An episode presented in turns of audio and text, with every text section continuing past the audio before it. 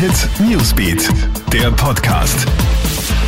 Hi, Marco Di Lorenzo bei dir und das sind die wichtigsten News dieses Abends. Hatte der Attentäter von Hanau Komplizen, das untersucht derzeit die deutsche Bundesanwaltschaft. Der 43-jährige Täter dürfte zutiefst rassistische Motive gehabt haben. Das würden auch Videobotschaften und ein 24-seitiges Manifest auf seiner Homepage belegen.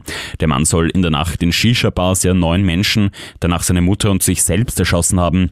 Mehrere Menschen wurden zudem verletzt, teilweise schwer. Generalbundesanwalt Peter Frank. Ziel unserer Ermittlungen wird sein, herauszufinden, ob es für diese Anschläge in Hanau Mitwisser oder Unterstützer gab oder gibt. Dazu werden wir die Kontakte des mutmaßlichen Täters abklären, sowohl hier im Inland, aber auch Kontakte, die er möglicherweise ins Ausland gehabt hat. Was ist Heinz-Christian Strache bei der Wienwahl zuzutrauen? Wie der Kurier heute ja veröffentlicht hat, wird Strache am Aschermittwoch offiziell seine Kandidatur für die Wienwahl bekannt geben. Er wird also Spitzenkandidat der neu gegründeten DAÖ.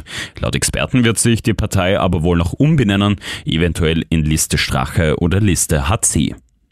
Schimmlige Eier, aus denen Maden kriechen. Wegen angeblich unfassbar ekliger Zustände ermittelt die Staatsanwaltschaft St. Pölten jetzt gegen einen Betrieb im Bezirk Amstetten.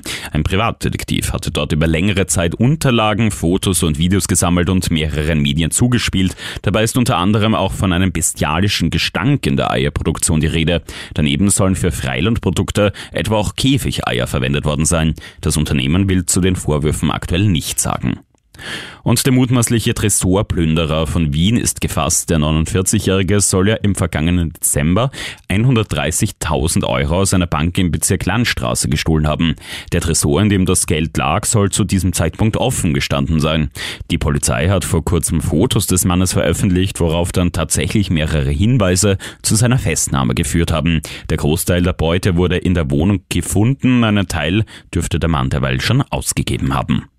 Das waren die wichtigsten News dieses Abends. Mehr Infos checkst du dir stündlich im Kronehit Newsbeat und online bei uns auf kronehit.at. Kronehit Newsbeat, der Podcast.